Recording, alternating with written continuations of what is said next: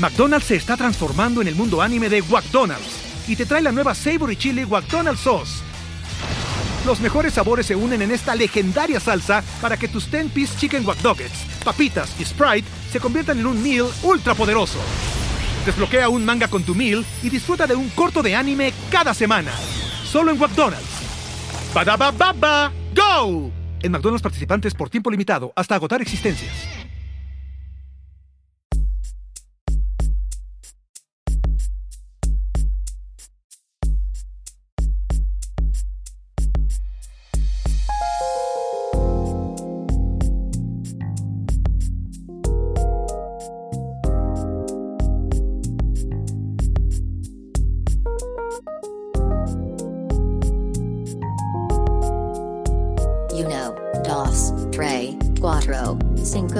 Cinco, seis. Grupo de Autoayuda de Dibujo el podcast. Minisodio, minisodio, minisodio. Hola. Este es el podcast del grupo de autoayuda de dibujo. Mi nombre es Iván Mallorquín y está usted escuchando el minisodio número 23. 23 como Michael Jordan o como esa película de Jim Carrey donde estaba obsesionado con el número 23. El enigma número 23 creo que se llama. Bueno, ya saben a qué me refiero. Sorry por divagar. Bueno, ahora sí, entrando al podcast. Esta semana, eh, ayer de hecho, me hicieron una invitación para dar un charla en los próximos meses y hace mucho que no me tocaba como que una plática, ¿no? Así en presencial, en, en mi forma física, frente a otras personas en sus respectivas formas físicas. Y me puse a revisar como que mis apuntes y y PDFs viejos de otras veces que me tocó hablar.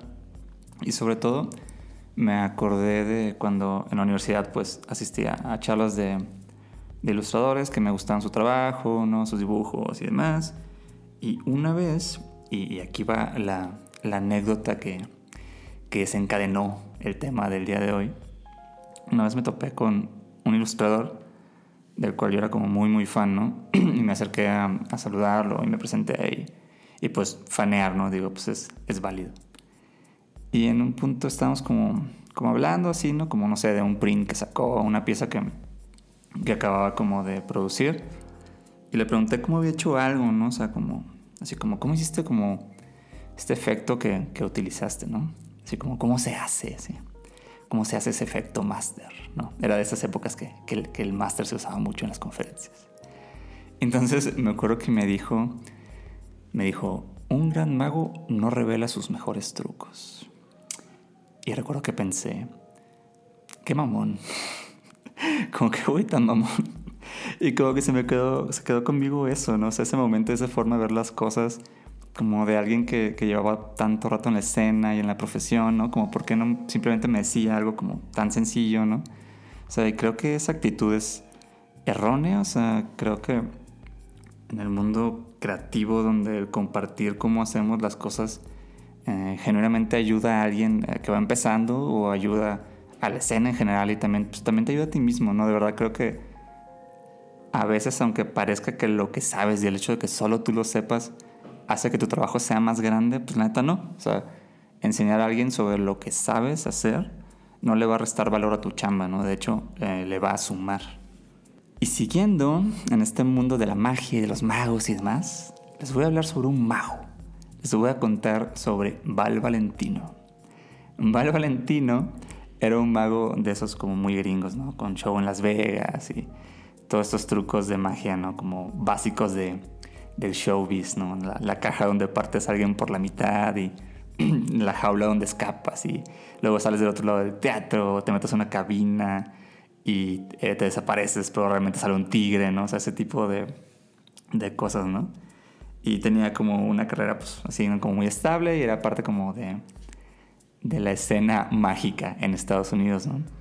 El gran break de Val Valentino, y por lo que eh, después sería conocido, vino en los noventas, ¿no? A finales de los noventas. Eh, unos productores de televisión estaban buscando hacer un, show, un especial de cuatro episodios, donde revelaban cómo se hacían los trucos de magia más clásicos. El show en cuestión era Breaking the Magician's Code, ¿no? que en español creo que se llamó Rompiendo el Código de los Magos o algo así. Te digo, seguro lo han visto, ¿no? Porque es este programa donde hay un mago eh, enmascarado. Que tiene como una máscara bien creepy, ¿no? Y pues este mago es este personaje que hace todos los trucos y revela al público cómo es que se hacen, pues, ¿no? Entonces estaban buscando, pues, casteando esto y ningún mago quería tomarse gig. Sin embargo, Val Valentino fue el mago que reveló los mejores trucos, ¿no?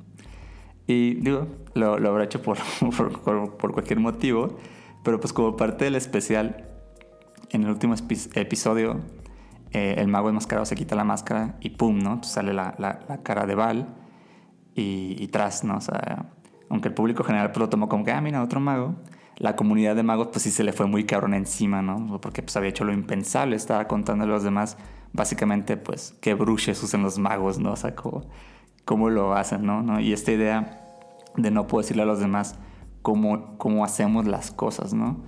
Y si alguien más usa lo mismo que tú, entonces pues lo que tienes lo, lo pierdes, ¿no? O sea, la comunidad también pierde lo que tenía al, al ser como revelado cómo hacen lo que hacen. Eh, pues la verdad yo no lo creo, ¿no? Y la neta es que los ilustradores en particular pues no somos como, como, como Oxos, o sea, no somos como tiendas de servicio, o sea, es algo que habíamos hablado en otro episodio, ¿no? Que si un ilustrador por más parecido que haga lo que haga, pone su oficina, su estudio frente, a, frente al mío, pues no va a pasar que me robe a un cliente, ¿no? O sea, solo por parecer saber hacer lo mismo que yo hago, ¿no? De hecho, creo que es chido, ¿no? Después de un rato de hacer lo que, lo que haces, como que logras generar de alguna forma algo bastante irrobable, o sea, que no se puede robar, en el sentido de que creo que cuando los artistas después de un tiempo de, trabajo en lo que hacen, em, pues su obra no está solo constituida por el estilo o la técnica o en físicamente cómo se ve, o sea, sino creo que después de un rato de generar trabajo generas como, como un todo en donde las ideas, los temas,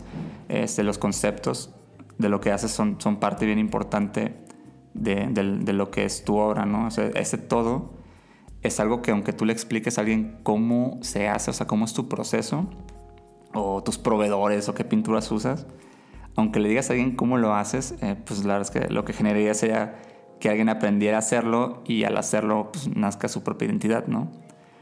Y creo que eso es algo que un buen, como una, una persona que transmite bien conocimiento logra hacer, ¿no? Te dice cómo hace las cosas y en el proceso tú aprendes a hacer lo tuyo y lo de la persona que te mostró cómo hacerlo, pues creo que crece y mejora. Hace poco me metí en estos como, se llaman spaces de, de Twitter, creo, ¿no? Es como estos grupos de audio de Twitter. Y estaba una charla de, de Ceci Meade, Ceci Mead, una ilustradora de Monterrey, gran ilustradora, sigan su trabajo. Era sobre NFTs, ¿no? Y como, esto es este, como esta nueva movida que está por ahí. Pero en un punto Ceci estaba contando de cuando, cuando era maestro y daba clases en una universidad allá este, en Monterrey y, me gustó que decía que lo que más le gustaba de, enseñar es que aprendía un chingo enseñando. O sea.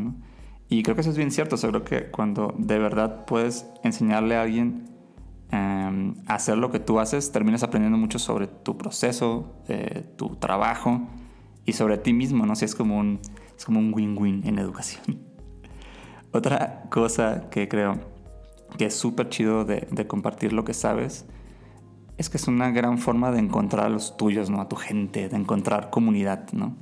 Estaba escuchando el, audiolibro de Austin Kleon. Bueno, es, es un, compilado de sus tres libros sobre creatividad. Y en un punto habla sobre, sobre Robert Ollie Dickey, no, R.A. Dickey, que es un pitcher de grandes ligas de los Mets, eh, que tiene la peculiaridad de que es de estos pitchers que, que pichan con el llamado lanzamiento de nudillos, ¿no? Los gringos le llaman knuckleball. Eh, y pues que es como, como que aventas la pelota así como, como con las uñas de los dedos y los nudillos y como que la pelota sale como no girando y como muy inestable. Y eso es lo que hace que sea una pichada como muy loca y difícil de batear, ¿no? Mírenme aquí en este podcast sobre ilustración hablando de béisbol. Mi, mi papá estuviera muy orgulloso. Pero bueno, hay todo un trip sobre estos pitchers y este lanzamiento, ¿no? Y hay un documental que se llama Knuckleball, eh, que sigue a este personaje, porque sucede que estos pitchers y pichar así como que es como bien raro y como bien old school y como que el lanzamiento de nudillos es algo que los demás pitchers este, como que lo ven como un truco de circo, ¿no? Entonces pocos, eh, los pocos pitchers que están vigentes y que lanzan de esta forma, cuentan en el documental que se vuelven como una especie de hermandad, ¿no? Y se juntan a hablar sobre cómo mejorar su lanzamiento, trucos para que salga más chido. Y dicen que es algo que no les pasa ni a ellos con el resto de los pitchers y ni a los demás lanzadores entre sí, ¿no? O sea, como esto de, juntarse a, hablarse, ¿no? Y mejorarnos. Es como algo muy de knuckleballers, ¿no? El sentirse identificado con los demás knuckleballers. Eh, er, y pues se juntan sobre eso y, y más que... O sea, y más que verse como competencia les importa que el lanzamiento siga existiendo, mejorando y, sea transmitido, ¿no? Y creo que eso es algo que, deberíamos de, preocuparnos y pensar más en el mundo de la pues, este, ilustración y dibujo y las ramas creativas, ¿no? Eh, la verdad, eh, enseñarle a alguien lo que haces no genera competencia instantánea, o sea, no genera un enemigo que ahora sabe lo mismo que tú y por lo tanto te va como quitar lo tuyo, ¿no? O sea, la neta, no, o transmitir lo que sabes genera lo contrario, ¿no? Cada vez que compartas conocimiento vas a obtener conocimiento de regreso, ¿no? Y pues yo creo que va así. Y bueno, llega nuestra, nuestra muy gustada sección, uh, Link de Amigos, Link de Amigos. Y quiero linkear, eh, pues aprovechando que ya la tiene este episodio, a Ceci Meade, Ceci Mead, es una ilustradora de Monterrey. Eh, su trabajo es muy, muy, muy increíble. Y Ceci es de, creo que de las ilustradoras que más me han enseñado sobre la ilustración. O sea, literal, alguna vez me dio clases así de, de plush toys y de diseño de personajes y demás. Este, siguen su trabajo, está bien, bien chido. Siempre está como haciendo cosas nuevas. Eh, su arroba es arroba Ceci con Y meade, todo juntito. Y pues ya, eh, bueno, eso es todo por el episodio de hoy. Muchas gracias por escuchar y eh, recuerden, compartan, compartan lo que saben. Abrazos, adiós, adiós, adiós, adiós, adiós.